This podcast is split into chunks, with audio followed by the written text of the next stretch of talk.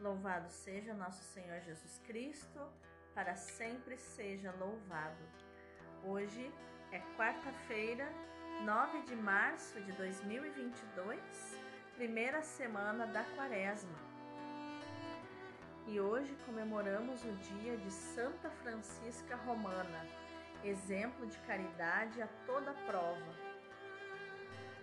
Uma mulher que tinha muitos dons extraordinários entre eles o dom da visão, ela tinha visão tanto do inferno como do céu.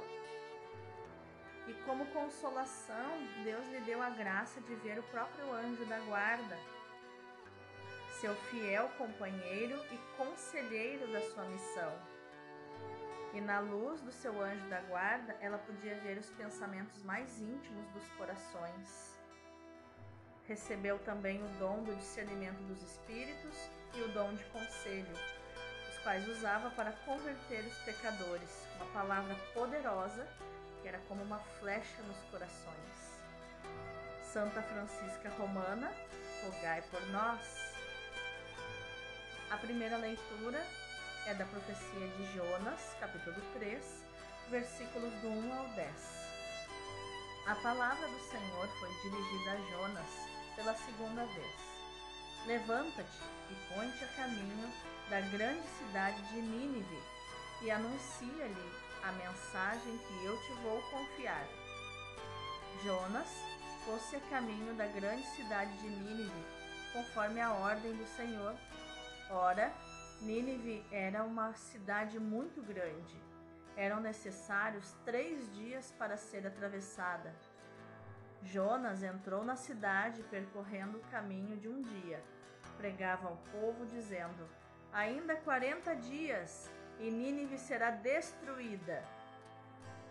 Os ninivitas acreditaram em Deus, aceitaram fazer jejum e vestiram sacos, desde o superior ao inferior. A pregação chegara aos ouvidos do rei de Nínive ele levantou-se do trono e pôs de lado o manto real, vestiu-se de saco e sentou-se em cima de cinza. Em seguida, fez proclamar em Nínive, como decreto do rei e dos príncipes: Homens e animais, bovinos e ovinos, não provarão nada, não comerão e não beberão água. Homens e animais, se cobrirão de sacos e os homens rezarão a Deus com força.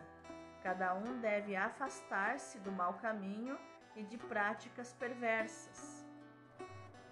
Deus talvez volte atrás para perdoar-nos e aplacar sua ira, e assim não venhamos a perecer. Vendo Deus as suas obras de conversão e que os ninivitas se afastavam do mau caminho, compadeceu-se e suspendeu o mal que tinha ameaçado fazer-lhes e não o fez. Palavra do Senhor, graças a Deus. O responsório de hoje é o Salmo 50. Ó Senhor, não desprezeis um coração arrependido Tende piedade, ó meu Deus, misericórdia. Na imensidão de vosso amor, purificai-me. Lavai-me todo inteiro do pecado e apagai completamente a minha culpa. Criai em mim um coração que seja puro. Dai-me de novo um espírito decidido. Ó Senhor, não me afasteis de vossa face, nem retireis de mim o vosso Santo Espírito pois não são de vosso agrado os sacrifícios, e se oferta um holocausto, o rejeitais. Meu sacrifício é minha alma penitente, não desprezeis um coração arrependido. Ó Senhor, não desprezeis um coração arrependido. O evangelho de hoje é Lucas capítulo 11, versículos do 29 ao 32.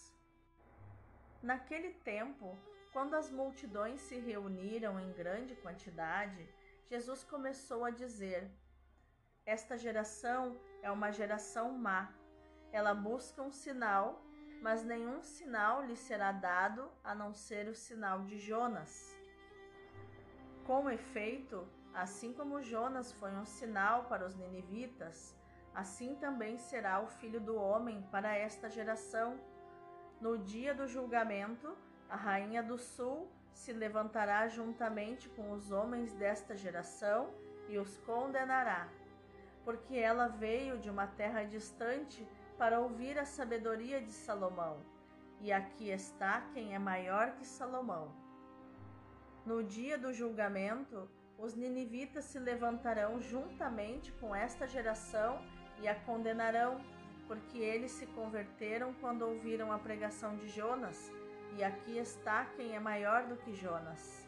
Palavra da salvação, glória a vós, Senhor. Então, quais os ensinamentos de inteligência emocional e inteligência espiritual nós podemos encontrar nos textos de hoje? A primeira leitura nos mostra que o livro de Jonas nos ensina que a misericórdia de Deus não se limita ao povo eleito, mas atinge todos os seres humanos. O profeta é, pela segunda vez, enviado a Nínive, capital da Síria.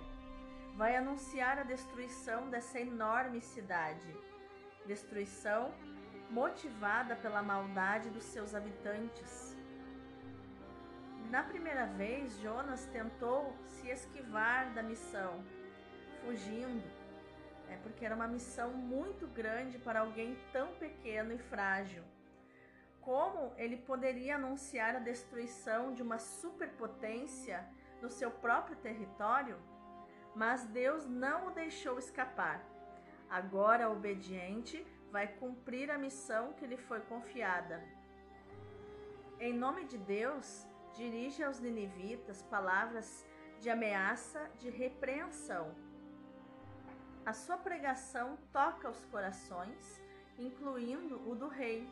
Acreditaram em Deus, diz o texto, usando o mesmo verbo com que Gênesis 15, 6 fala da fé de Abraão.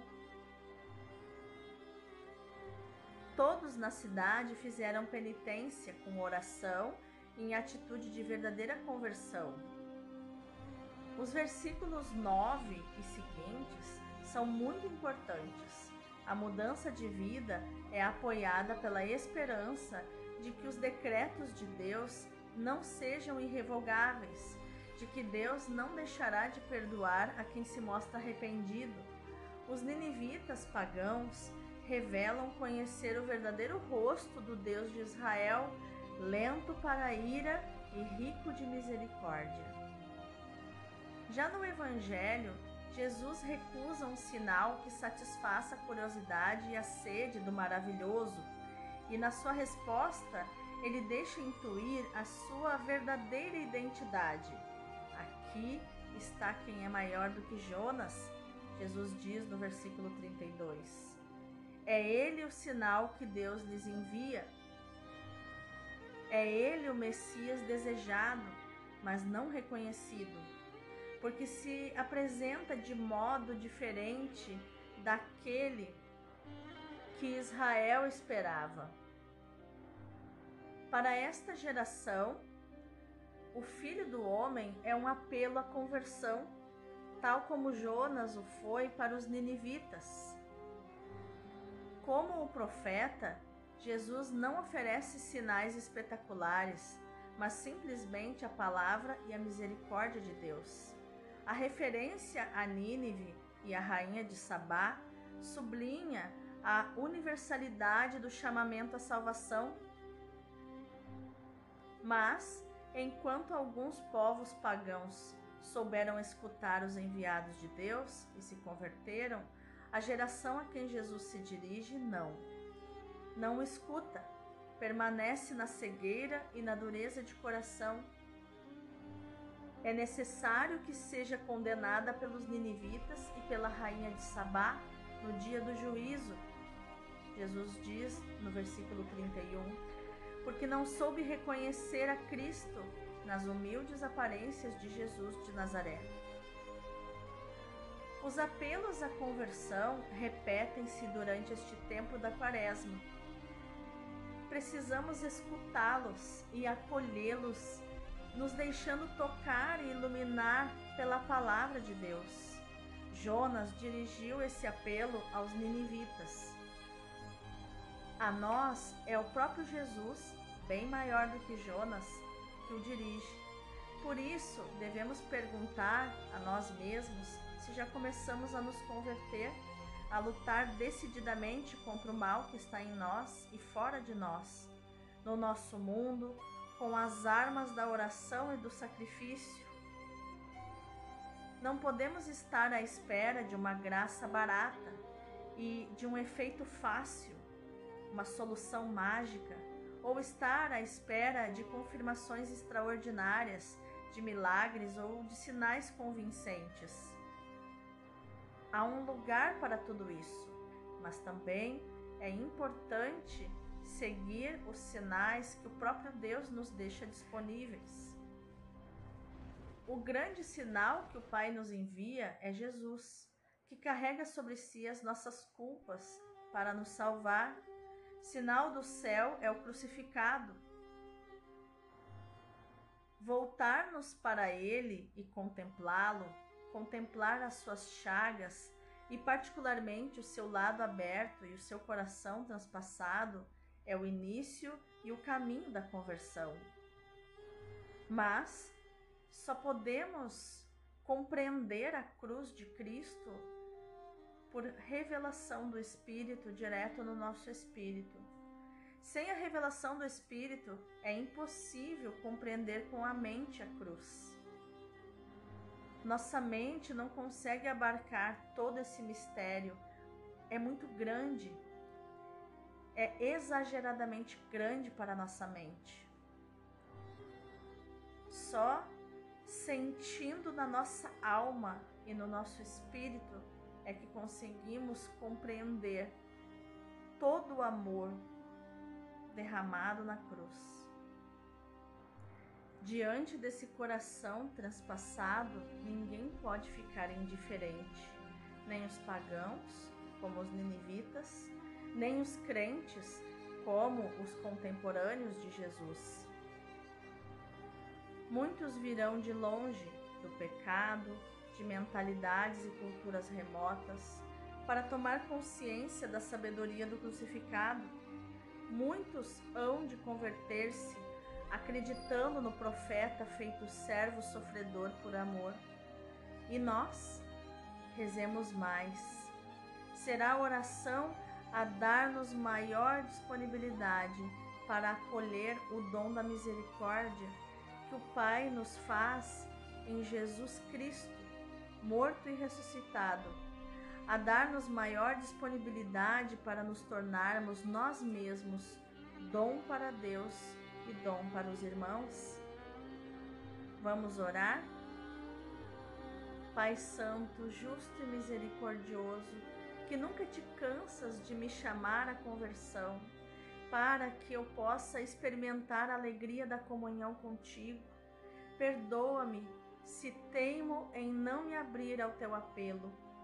Perdoa-me se hesito em abandonar-me a ti pedindo sinais extraordinários e garantias seguras a ti que para me salvar perdeste tudo na cruz.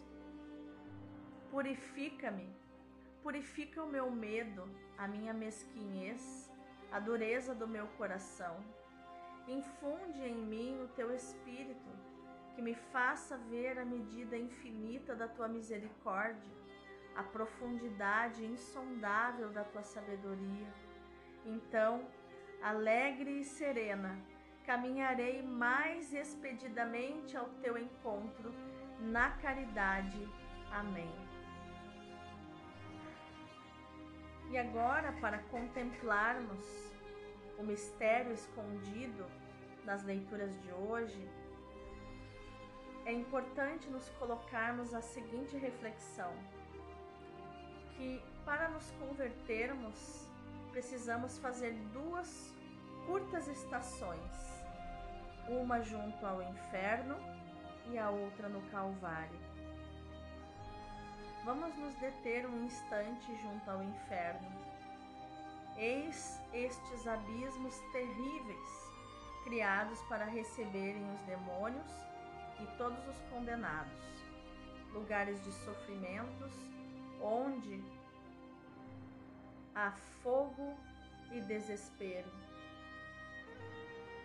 Vejamos lá as almas que seguiram o caminho que nós seguimos hoje, com os nossos defeitos, com a nossa moleza, com a nossa tibieza, com a nossa frouxidão. Eis onde essas almas acabaram. Pensemos nisto alguns instantes. Pesemos todos os nossos lados fracos. Agora, vamos até o Calvário. Eis as consequências dos nossos pecados, a longa agonia do Salvador, as suas humilhações, os seus sofrimentos, a flagelação, a coroa de espinhos, as dilacerações do seu coração, os cravos, a cruz, a morte. Contemos as suas chagas, as das suas mãos e dos seus pés, as da flagelação sobre os seus ombros e sobre todo o seu corpo, as que os seus espinhos fizeram à sua cabeça, a sua nobre fronte, aos seus olhos, Contemos as suas lágrimas. Vejamos sair do seu lado a última gota do seu sangue. Seremos nós insensíveis como pedras? Perdemos todo o sentimento?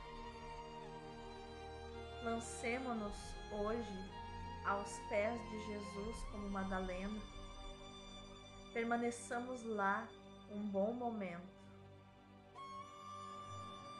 Recebamos sobre a nossa cabeça as últimas gotas do sangue do seu coração. Choremos e peçamos o nosso perdão. Que no dia de hoje, meu irmão, minha irmã, com essa emoção que essa reflexão nos trouxe, eu aqui Estou emocionada também. Estou consternada diante de tanto amor, de tanta coragem, de tantas feridas.